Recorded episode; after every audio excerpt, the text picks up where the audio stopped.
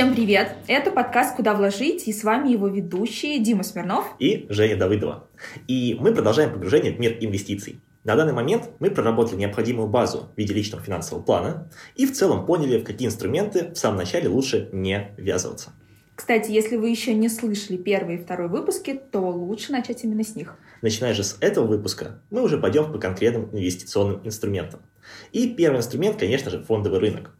Жень, э, как ты думаешь, почему мы начали именно с него? На мой взгляд, здесь очевидно, а, это доступность, то есть это маленький порог входа, но при этом даже этот маленький порог входа позволяет тебе э, обеспечить диверсификацию. Одно из тех правил, о которых мы говорили в предыдущих выпусках. Э, я считаю, что именно диверсификация и маленький порог входа — это одни из э, преимуществ фондового рынка, вот, но э, этим не ограничивается. Я бы сказала, что еще простота входа в плане не то чтобы с маленьких сумм, а то, что это формально, процессно очень легко осуществить. Ты просто скачиваешь приложение угу. и, собственно говоря, открываешь брокерский счет. И, как правило, это причем, насколько я знаю, там день, один-три дня обычно, да? Зависит от брокера, но а, сейчас все стараются ускорять этот процесс, и поэтому, да, может быть, даже в рамках одного дня тебе а, какой-нибудь топовый брокер откроет счет. Ну, это не может не радовать, но правильно я понимаю, что так вот очень плавно и элегантно ты подвела нас к плюсам фондового рынка. Безусловно.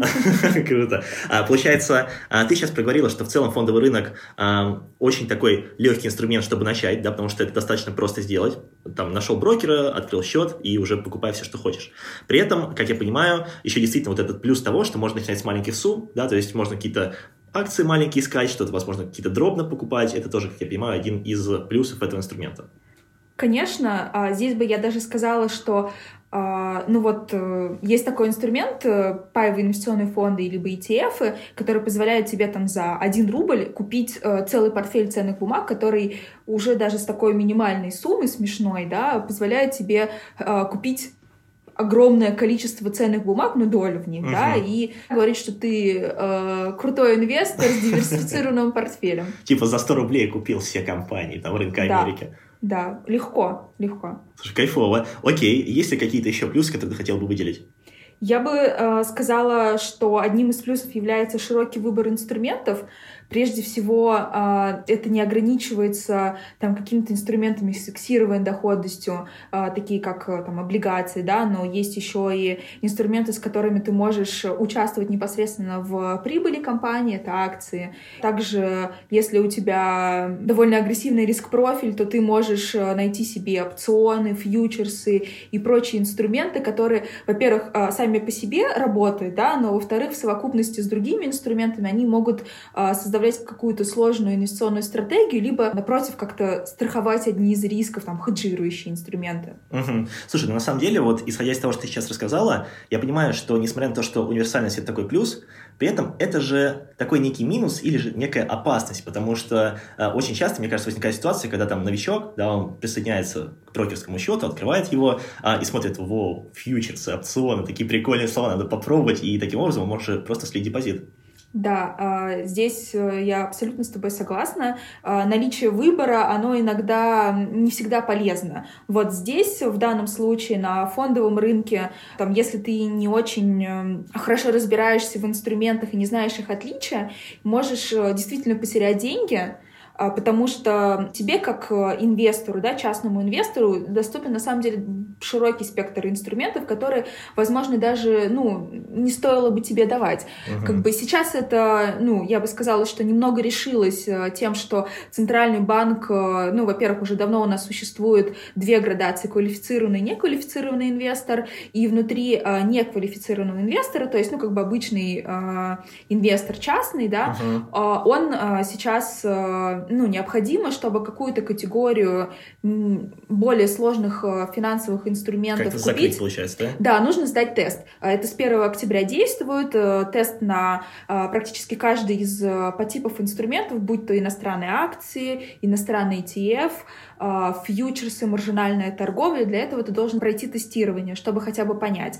Но здесь, опять же, это, я бы сказала, такой немножко формальный момент, потому что ну, ты можешь пройти эти тесты, если вот, ну, тебе вот приспичило купить фьючерсов, а ты не понимаешь, что это такое, но вот хочется попробовать, все равно сможешь это сделать, потому что, ну, как и многое в России... Э... Больше для галочки, на самом деле, потому что вот мой кейс, а я тоже посмотрел то, что ввели вот эти какие-то тесты, я такой, ну, прикольно, сейчас посмотрим, что там.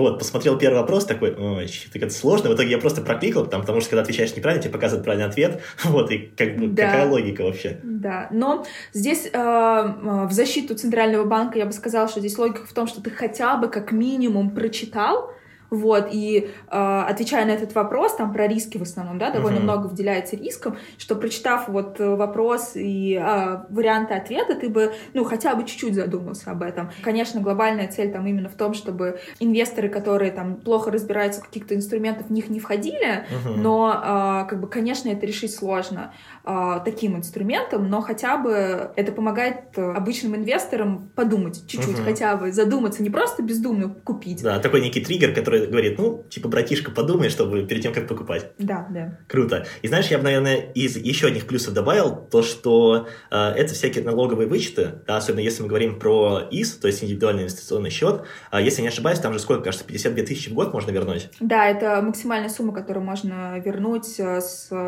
ИИСа типа А, есть еще ИИС типа Б. Здесь э, э, величина, она не ограничена, но э, возвращается тебе... Ну, то есть это не то, чтобы тебе что-то возвращается, ты не платишь налог с дохода. Угу. Вот, соответственно, как бы если ты супер крутой трейдер и делаешь там по 200... Миллион иксов, да? Да, да, да, по 200% в год ты можешь сэкономить больше, чем эти 52 тысячи, но как бы базово... Лучше высчет А, если ты как бы, ну, работник, да, который работает на зарплате, который платит налоги, то в целом, если не париться, то лучше всего тип А. Да. Угу, окей. И здесь я, кстати, а, хотел бы отметить, что, а, если я не ошибаюсь, на ИС а, я могу просто купить бумаги, какие-нибудь облигации, и все, я в любом случае получу свой вычет. То есть мне не нужно там никаких э, постоянно спекуляций делать, я же правильно понимаю?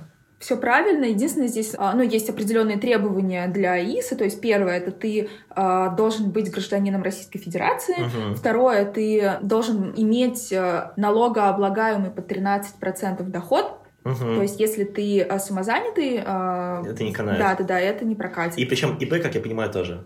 ИП, а, если у тебя а, именно налогообложение под 13%, то прокатит. А если вот. у тебя там упрощенка, а, то, к сожалению... То, к сожалению, увы и ах. Да, ты и так, ты и так уже получаешь льготы. Вот, но Самый важный момент, да, который стоит учитывать при э, инвестировании и открытии ИСа, это э, то, что ты должен не закрывать счет в течение трех лет. Это на самом деле, ну, я бы сказала, такое основное э, требование uh-huh. по ИСам. Ну, то есть, если ты не уверен в том, что тебе через год, через два не, понрав... не понадобятся эти деньги, uh-huh. то, ну, как бы ИС не стоит открывать, ну, либо даже если ты открыл и в какой-то момент решил, что тебе нужны эти деньги, я бы здесь сказала, что до последнего, ну, как бы лучше а, через три года выбрать конкретный тип, uh-huh. потому что ты можешь вложить сегодня там 400 тысяч, на следующий год у тебя уже появляется возможность э, получить вычет в 52 тысячи, но а, если ты не уверен в том, что ты три года дотерпишь, лучше угу. этого не делать, потому что тебе придется возвращать этот вычет еще из... Потому что ты как бы нарушил правила, разорвал да, соглашение. Да, да. А тебе государство уже выплатило заранее, да, да.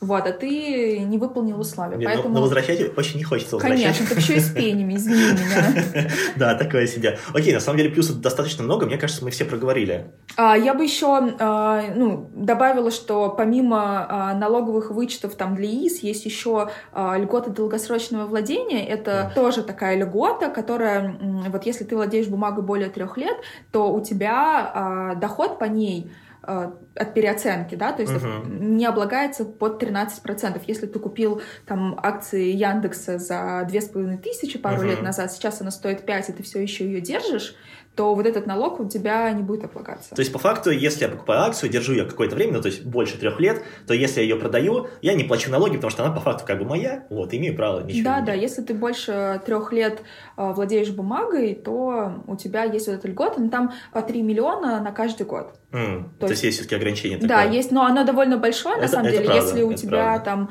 не слишком большой портфель, а там в среднем, да, там э, десятки миллионов даже, да, спокойно подходит под это. Вот. Слушай, круто, но это стимулирует, на самом деле, такое долгосрочное инвестирование. Конечно, конечно. На самом деле это так, и вот у меня есть знакомый, который вот прям следит за этим, чтобы там три года не продавать, чтобы... С календариком так сидит, отмечает, да? Ну, практически, да, но на самом деле это приятный бонус, и, ну, как бы, все равно не хочется платить налоги, там, когда их можно не заплатить, и в любом случае надо этим пользоваться. И, наверное, еще такой момент, да, помимо широкого выбора инструментов, которые доступны на рынке, я бы сказала, а, еще одним из преимуществ — это универсальность. А, что я имею в виду под этим? А, ты на фондовом рынке можешь найти инструменты, которые подходят практически под любой риск-профиль, будь то консервативный и агрессивный, да, но как бы это, я бы сказала, такие... Противоположные, да? Ну, противоположные друг другу. А, нет, они наоборот дополняющие друг друга а. в плане с широким выбором инструментов тебе а, дается больше универсальность. Угу. Вот. Понял. То есть, ну это, кстати, кайфово, да, в том плане, что всякие там облигации можно собирать, можно собирать акции, акции бывают тоже разные, это все. Да, да, да, да. Ну вот, допустим, если ты в банке можешь, э, ну там, только под депозит положить, да, и определенный, то э, на фондовом рынке ты уже выбираешь, ты выбираешь как эмитента, так и э, там срок э, депозита, да, по сути, как uh-huh. бы облигация как депозит работает, вот, и ты, ну, как бы спектр большой, и действительно есть из чего выбрать. Uh-huh. Слушай, круто. Ну, мы прям так сейчас рассказываем, что столько плюсов, вот, прям так и хочется взять вообще, shut up and take my money, короче, вот это вот все. А есть вообще какие-то минусы, вот кроме того, что а, очень большой выбор инструментов, это может немножко как-то запугать и запутать? Конечно, есть, как уже сказали, что э, доступны э, частным инвесторам еще и довольно рискованные инстру инструменты, которые он может э, не совсем понимать. Uh-huh. Вот, это тоже один из минусов э, фондового рынка. Регулятор американский, uh-huh. он э, там над Робин Гудом, это один из самых популярных брокеров, да? брокеров в Америке. Он их, я не помню, то ли оштрафовал, то ли нет, но, в общем, пожурил за то, что они делают из процесса инвестирования геймификацию, да, то есть ты купил, ты купил там акцию, тебе там Фейерверки. Фейерверки, да, и поздравления с этим. То есть это вот, ну как бы это с одной стороны круто, да, вот как если там про э, продуктовую аналитику мы говорим, про uh-huh. продажи, это очень круто, работает там и действительно работает, но конкретно в данном э, вопросе, возможно, это не очень актуально, потому что это, ну, все равно должно быть осознанно. То есть такой понимать. более этичный вопрос, да. да, то, что клиенты э, увлекаются вот этими всеми игровыми механиками и просто покупают просто, чтобы купить. Да, да. И здесь как раз-таки вот э, мне сложно назвать это минусом, uh-huh. а, потому что, ну, мне нравится инвестирование, мне нравится этот процесс, вот, но а, иногда это требует довольно много сил и энергии. Я бы сказала, для некоторых людей это стрессово, потому что не все готовы видеть какой-то там э, минусы по своему портфелю, uh-huh. какую-то красноту. Как бы здесь тоже надо думать об этом, что ты будешь вынужден довольно много времени на это тратить, uh-huh. если ты выберешь, э, скажем так, актив, ну не активную стратегию, а если ты сам решишь самостоятельно управлять своим портфелем. И вот здесь я как раз таки хотел бы, возможно, рассказать, как я пришел на фондовый рынок, потому что а, вот этот вот тезис а, тратить много сил и энергии, я прям узнаю в этом себя. А, дело в том, что первый раз, когда я пришел на фондовый рынок, я думаю, хм, что бы купить? То есть я думал, какую бы первую акцию купить, потому что первая акция, она самая волнительная, да, до этого еще никогда не покупал, тут бац, а вот этот самый фейерверк, который там появляется, вот. А, ну и, собственно, я как-то начал сначала покупать конкретные акции, и причем я покупал именно акции Америки, потому что я всегда исходил из того, что, ну, как-то рубль, он постоянно, ну, по своей такой исторической, да, тенденции всегда теряет, вот, лучше инвестировать в долларах, как бы это более надежно. Ну и, собственно, первое время я инвестировал прям стабильно только в долларах, покупал какие-то компании, и тоже каждый день, я прям помню, каждый день по нескольку раз, и когда я говорю несколько раз, это 20-30 раз минимум, я заходил в приложение на телефоне, смотрел какие-то графики, смотрел, как там, о, на цент выросло, на цент упало, вот, читал какие-то а, отзывы там других инвесторов, и а, я в таком вот режиме, наверное, жил, мне кажется, ну, около года, и потом в какой-то момент я осознал, что как-то что-то слишком много времени это занимает, потому что Просто просыпаешься с утра, смотришь эти графики, ложишься перед сном, смотришь эти графики, постоянно думаешь, что бы еще купить, потому что кто-то постоянно пишет из знакомых, из друзей, из кого угодно, а вот там акция просела, купи. Вот, и я понял, что что-то как-то мне это не сильно нравится, потому что это прям начало занимать большую часть моей жизни.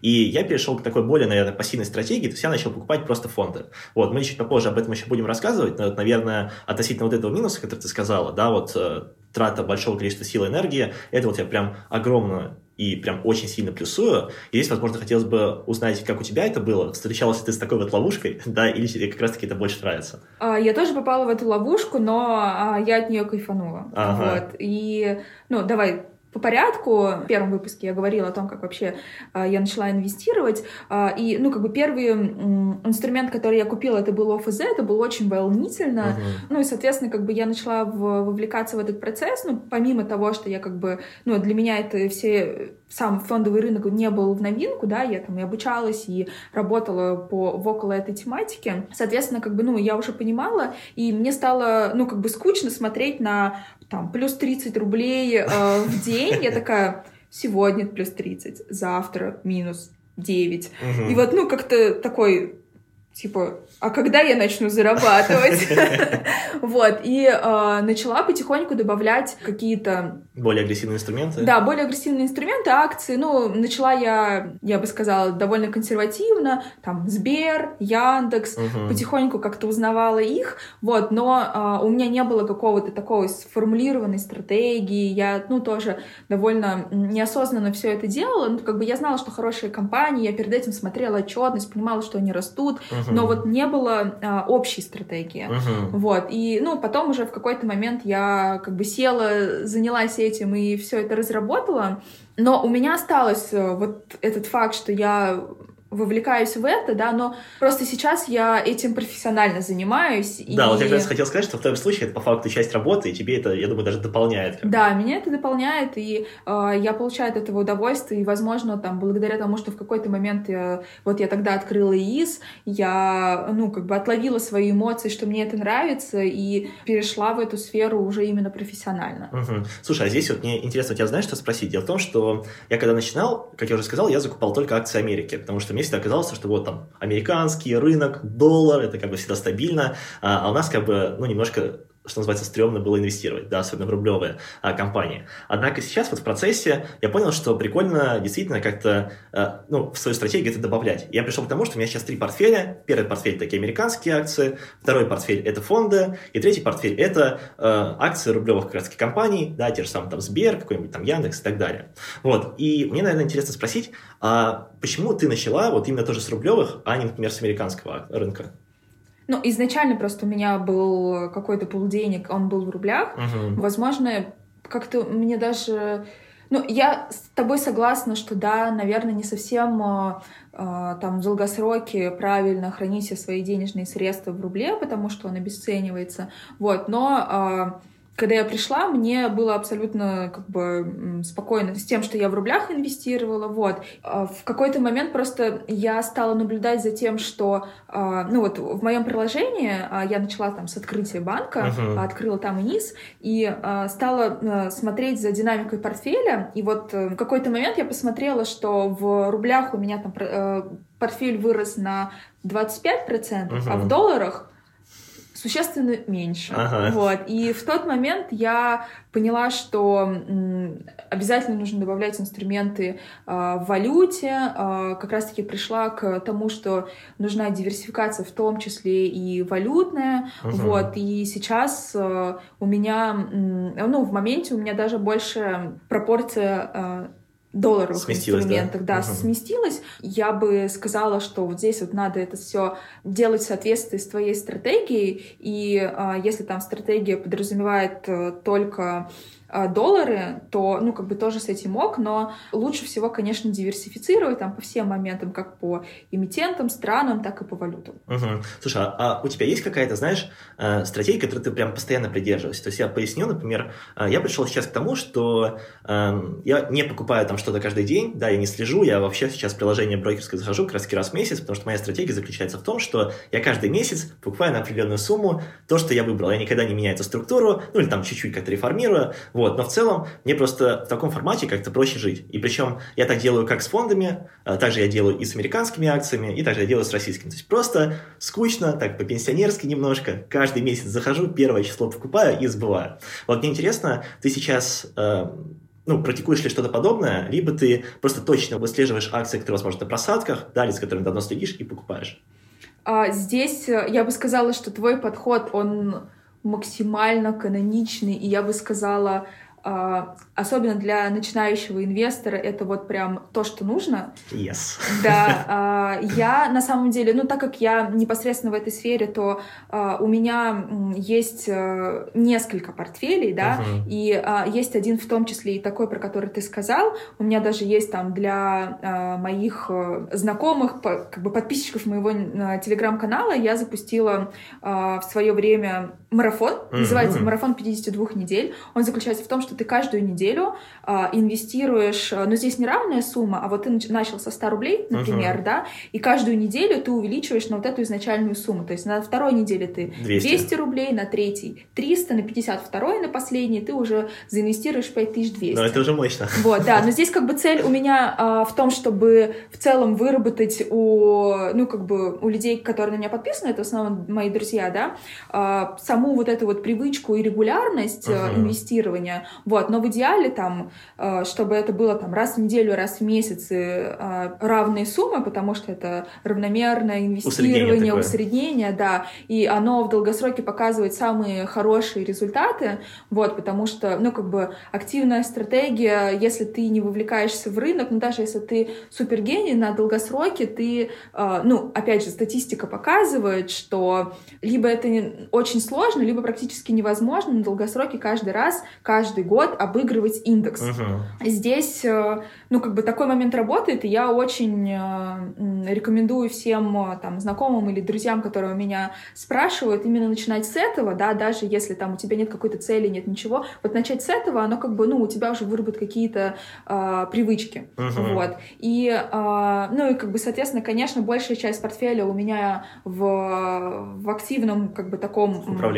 да? В активном управлении, да, там в какой-то даже сток-пикинг, да, когда ты выбираешь конкретные акции, вот, и ETF тоже есть отдельные, но здесь, как бы, опять же, поправка на то, что, как бы, я в этом, а, ну, как бы, активно в это вовлекаюсь, разбираюсь и, ну, в том числе профессионально работаю, а, а так, мой самый первый, там, рекомендацион знакомым, с чего начать, просто покупай ETF, равномерно ежемесячно вкладывай, да, и у тебя статистически будет хороший результат, и при этом ты не будешь нервничать, переживать, стресс будет на, на минимуме, uh-huh. вот, и а, ты знаешь, вот ты говорил про то, как ты начинал, и то, что ты прям максимально читал новости и прочее. Прям постоянно, у меня же голова болела. Вот, а здесь, э, ну, тоже такой совет э, для тех, кто начнет э, все это делать, не смотреть приложение, прям вот э, бить себя по рукам, э, чтобы его не открывать, потому что, ну, это лишний стресс, и особенно, ну, даже если вы выработали себе стратегию там э, долгосрочная от пяти лет, зачем тебе сейчас в моменте смотреть, что происходит на рынке? Uh-huh. Ты, э, ну, как бы ты уже аллоцировал э, свой портфель, у тебя есть там акции, облигации, ты понимаешь, что это не, не на месяц, не, не на два и даже не на год, вот, и, ну, в данном моменте может быть, э, ну, лучше даже там каких-то лишних телодвижений не делать и даже не читать каких-то новостей, э, да. новостей или там блогеров, которые пишут вот типа, про... вот продавай, все да, упало. Да, да, там, ну, людей, которые, в общем, там, армагеддонят или еще что-то, или, наоборот, как-то вкладывать э, э, стимулирует. Почему мы говорили в первом выпуске про важность э, вот этого целеполагания, uh-huh. да, ты, когда ты э, сформулировал свою цель, я вот э, ну, как бы советую периодически возвращаться, просто чтобы почитать, да, свою вот эту цель. Почему это важно? Потому что ты видишь, вот моя цель, через 10 лет пассивный доход. Uh-huh. Зачем тебе сейчас э, бежать за каким-то сверхдоходом, да, и то не факт, что он будет. Uh-huh. Слушай, это очень хороший поинт, и причем э, я сейчас еще одну такую мысль словил, что вот в мои такие периоды молодости на фондовом рынке, а, я тоже покупал очень много всяких инструментов, и вот относительно того, что слушать всяких там блогеров, когда они армагеддонят особенно, а, у меня тоже такое было, что какие-то, знаешь, импульсивные покупки, продажи, и действительно какой-то такой стресс, когда я заходил в портфель, вот, и так получилось, что с тех времен у меня осталась одна акция, в которой засел я и, возможно, половина жителей нашей страны, а, это Alibaba, вот, дело в том, что я покупал ее еще по 300, Потом я такой, типа, ну, она начала падать, я думаю, ну, тут фигня, она на чуть-чуть упала, я усреднил там, типа, по 280, потом она упала до 240, я такой, я усреднил еще, и в итоге вот я усреднял, усреднял, усреднял, и сейчас она у меня стоит просто огромную долю в портфеле, я уже не хочу ее продавать, а, и на самом деле, вот за счет того, что у меня стратегия такая достаточно пассивная, да, то есть я постоянно в приложение не захожу, я вижу вот этот ужас, который происходит с Alibaba только раз в месяц. Например, последний раз я такой зашел, там, типа, минус 100 тысяч, я такой, ё-моё, потом думаю, ну, типа, ладно, я долгосрочный чувак, вот, ну как бы а, к чему я веду? К тому, что а, если бы я действительно вот поддерживал с таким импульсивным продажам, покупкам, возможно, э, ну, мне бы спокойно не спалось. Вот, а так я понимаю, что, ну, окей, типа, бывает, типа, что, рано или поздно все вернется. Ну, хочется в это верить, по крайней мере. Ну, здесь э, это уже там про психологию трейдинга, торговли, да, немножко вот такие моменты, но в эту ловушку, ну, наверное, через нее все проходят, я тоже uh-huh. проходила. Во-первых, усредняясь, ты увеличиваешь долю в портфеле. Это правда, да. Вот. Во-вторых, соответственно, увеличивая долю в портфеле, ты увеличиваешь риски. И, ну, это не совсем иногда бывает правильно, потому что э, ты вот купил э, в какой-то момент акцию, она у тебя пошла не в твою сторону, и э, получается здесь э, ты biased, да, ты заведомо думаешь о том, что вот я изначально сделал правильно, а может быть, ты сделал неправильно. Нужно там Усреднять, но с умом, скажем так, не до конца увлекаться этим, не усреднять вот до таких каких-то непонятных э, как Чтобы это... это не было слишком большим слоном. Да, да. Блин, портфеле. вот. Нет, ну как бы здесь на самом деле легко решается. Просто увеличивать свой портфель планомерно, ежемесячно. Размывать доли. Размывать, да, и у тебя там баба будет 2% от портфеля. Я, я так спать. надеюсь, я так надеюсь на это. Ну, я тоже сижу в бабе, все нормально, я тебя утешу.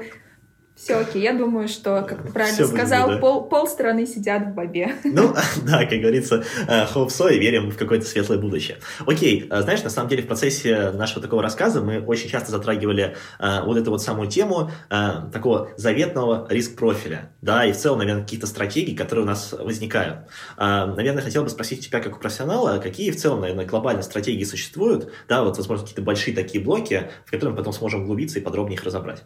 Я бы начала с того, а, какие стратегии подходят под э, а, каждый риск профилей. Да? Есть три основных риск профиля. Это консервативный, сбалансированный и агрессивный. В рамках э, консервативного риск профиля а, есть, ну, по сути, основной базовый, базовая стратегия — это покупка инструментов с фиксированной доходностью. Uh-huh. Вот. Это облигации, да, вот, но также вполне себе адекватно добавлять акции крупных надежных компаний, компаний, которые регулярно платят дивиденды. Угу. Вот. А дальше, если мы уже говорим про сбалансированную, то здесь у тебя, ну, как бы в разных долях, да, в зависимости там, от градаций, остается какая-то часть портфеля в облигациях, и ты добавляешь более рискованные инструменты.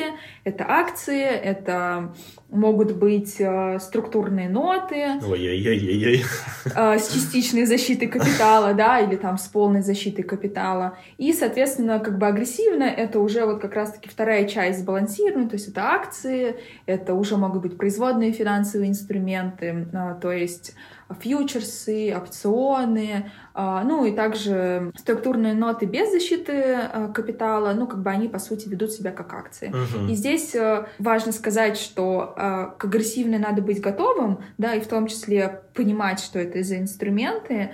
Потому что потерять можно много. Да, можно потерять, можно все потерять. Вот, поэтому нужно учитывать свою толерантность к рискам, да, насколько ты готов терять, и в том числе знания. Если у тебя нет знаний, но ты готов Э, зарабатывать много и терять много, все равно э, там в какие-то моменты тебе может не подойти агрессивная стратегия. Uh-huh. Вот. Ну а если э, говорить, ну как-то более детально, да, вот по каким признакам еще можно разделять э, стратегии, да, здесь э, мы можем сказать и, ну, вот отдельно в рамках, допустим, сбалансированной, да, или консервативной, там есть дивидендная стратегия, это уже непосредственно под каждый тип инструментов, да, есть uh-huh. дивидендная стратегия, есть а, стратегия покупки акций роста, это то есть uh-huh. те компании, которые там быстро растущие и в перспективе могут тебе дать хорошую прибыль.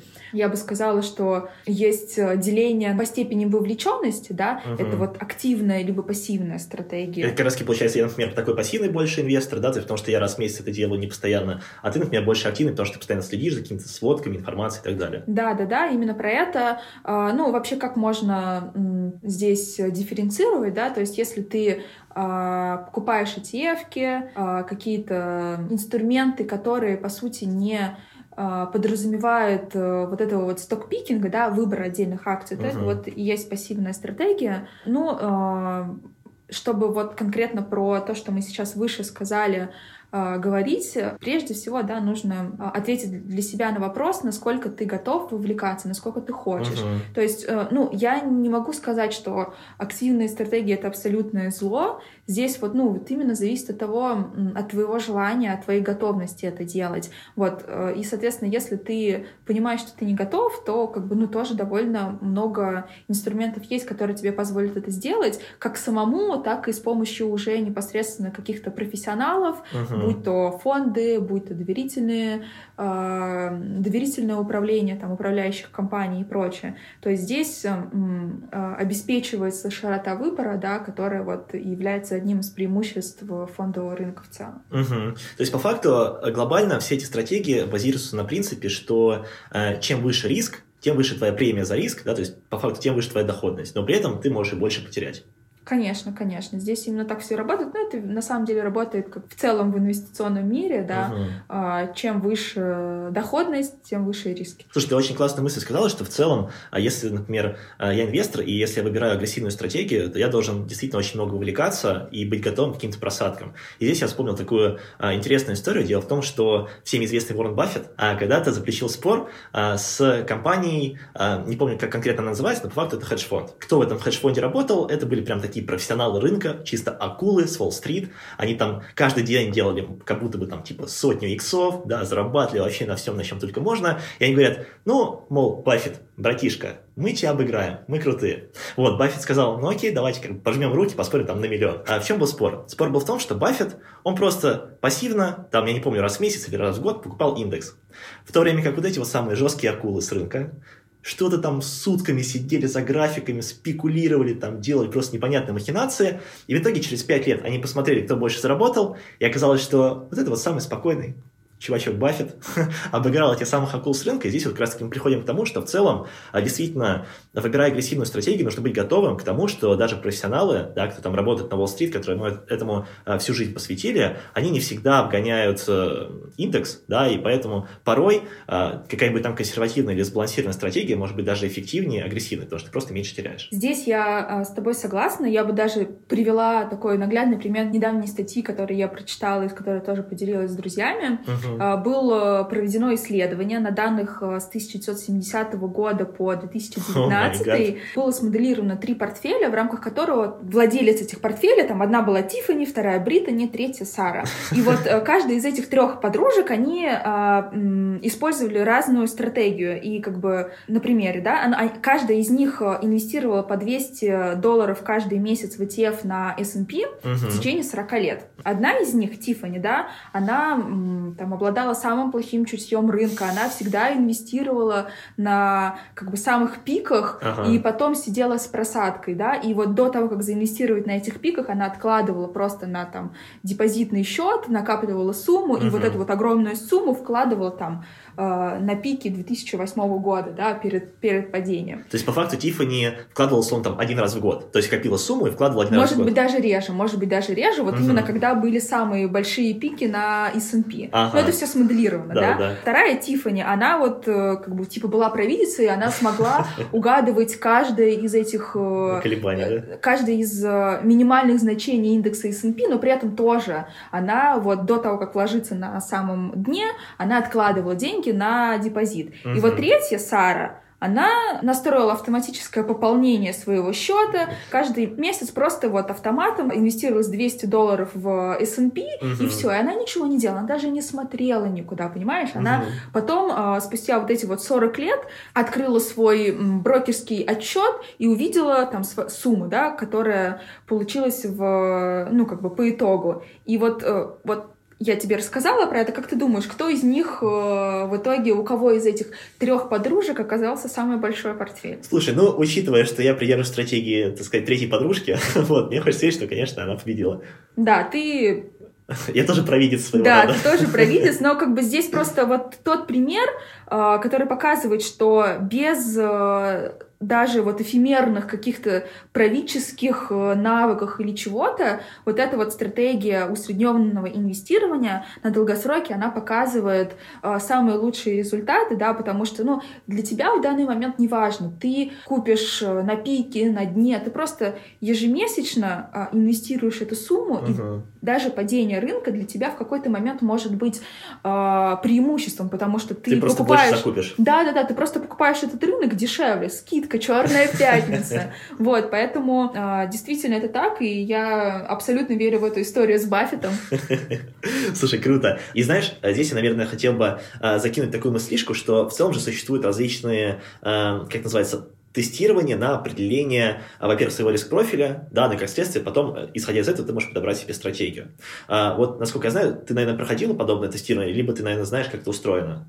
Конечно, я тебе больше скажу, что я даже его разрабатывала. Воу. От чего отталкивается это риск профилирования? Да, это твой э, горизонт инвестирования. Uh-huh. Да? Чем он меньше, тем на самом деле менее э, рискованные инструменты тебе могут быть доступны. Потому что, ну, если э, ну, так получилось, да, ты заинвестировал э, на пике рынка и началось с этого момента снижение, если у тебя всего один год, и uh-huh. ну, как бы на один год инвестируешь, то с очень высокой долей вероятностью ты э, закроешься в убыток. Вот. И, соответственно, ну, чем длиннее у тебя этот горизонт, тем ну, у тебя больше времени на то, чтобы рискнуть и, собственно говоря, там даже просидеть эту просадку. Uh-huh. Вот. А, это, ну, наверное, первый момент, который а, оценивает вот это вот риск профилирования. Второй момент э, — это вот как раз-таки именно твоя готовность ну вот даже субъективно, да, вот как ты оцениваешь, а, готов ли ты в моменте посмотреть на свой портфель там с минус 10%, минус 20%. Как бы если твой ответ очевидно нет, ты не готов не потерять ни копейки, то, ну, как бы извини меня, то как бы фьючерсы... Не покупай, типа, да, такие да, штуки. Да, да, опционы тебе как бы, ну, абсолютно противопоказаны. Вот. А, также там вот при тестировании определяется регулярность твоего дохода, да, угу. вот об этом мы в первом выпуске да говорили. в первом выпуске говорили там регулярность дохода, э, вероятность того, что ты будешь извлекать деньги из угу. портфеля, соответственно, если она э, е, ну вообще, если есть эта вероятность, либо она э, особенно если она высокая, то опять же э, слишком рискованные инструменты тебе, наверное, не подойдут, потому что опять же вот этот вот Э, тебе придется, скорее всего, а, в общем, есть а, вероятность того, что тебе придется продавать какие-то активы, чтобы извлечь их для своих каких-то uh-huh. потребностей именно в тот момент, когда они будут в просадке. То есть, когда плохая фаза цикла, либо когда у тебя действительно все такое красное, а тебе срочно нужны деньги, да. а, там, не знаю, машина сломалась, и как раз-таки это делает очень плохо, потому что по факту ты теряешь на пустом месте. Да. А, ну, это, как мы уже раньше говорили, да, решается там подушкой, а, планированием и прочим, но а, вот когда вы там в, ну, таких классических брокерах заполняете вот эту анкету, то э, ну, во многих это спрашивается. Uh-huh. Еще, если говорить, да, из тех моментов, на которые э, тестируются вот эти вот анкеты, это с какой периодичностью вы планируете инвестировать денежные средства, uh-huh. да, если это единоразово, то нужно более так осторожно подходить вот именно к набору, к портфелю, да. да, чем более регулярно, тем, ну, как бы, соответственно, вот как раз-таки про эту, эту стратегию равномерного усредненного инвестирования, тем более рискованный инструмент ты можешь приобретать. И, соответственно, а, такой, наверное, последний из очень важных моментов — это а, нужен ли вам периодический доход от инвестиций. Uh-huh. Соответственно, если а, у тебя цель получать пассивный доход, то а, когда твой портфель состоит на 100% из акций, не дивидендов, Акции то, роста. Да, да, да, то такое тебе не подойдет. Соответственно, а, ну, как бы это также снижает там, либо увеличивает твой, а, твою рискованность к этому. Именно на а, основании вот совокупности вот этих вот ответов, да, там есть веса, они прописываются, определяется, насколько там ты соответствуешь одному или другому риск-профилю. Вот. Мгм. Но это, как вот я сказала, это, скорее всего, даже сам конкретно ты можешь, э, по сути, решить вот э, частично, да, отвечая, точнее, формулируя свою инвестиционную цель. Мгм. Вот, потому что основные моменты ты там отвечаешь. Слушай, мне кажется, это действительно очень э, классно воспользоваться такой возможностью, пройти какое-нибудь тестирование такое,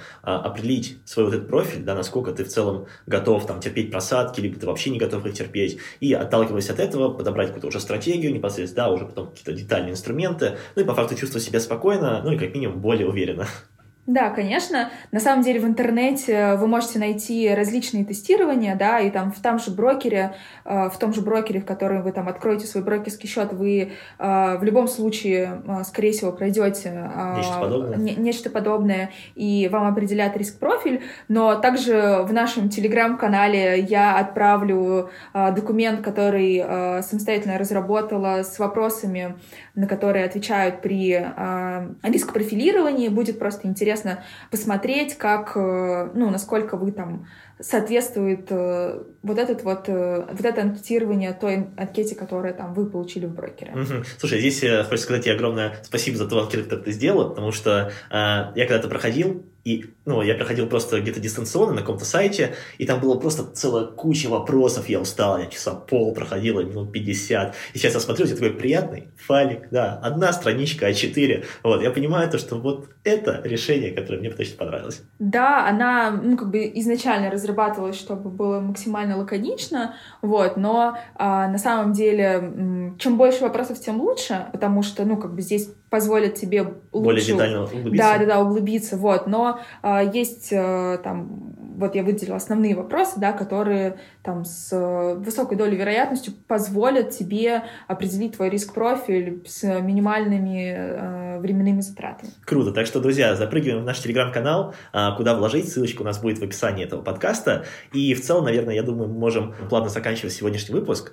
А Сегодня мы обсудили основные плюсы и минусы фондового рынка, а, поделились э, своим неким опытом, а, узнали, что и я, и Женя сидим в клубе Alibaba по 300. Вот, верим, что рано или поздно она все-таки дойдет до этих отметок. Ну и, собственно, как-то верхнеуровнево затронули основные стратегии, которые существуют на фондовом рынке. Не забывайте рекомендовать наш подкаст, ставить ему лайки, 5 звезд, все, что вы можете, чтобы поддержать э, наш проект. Да, мы будем вам за это очень признательны. И, как говорится, всем спасибо и Пока-пока! пока-пока.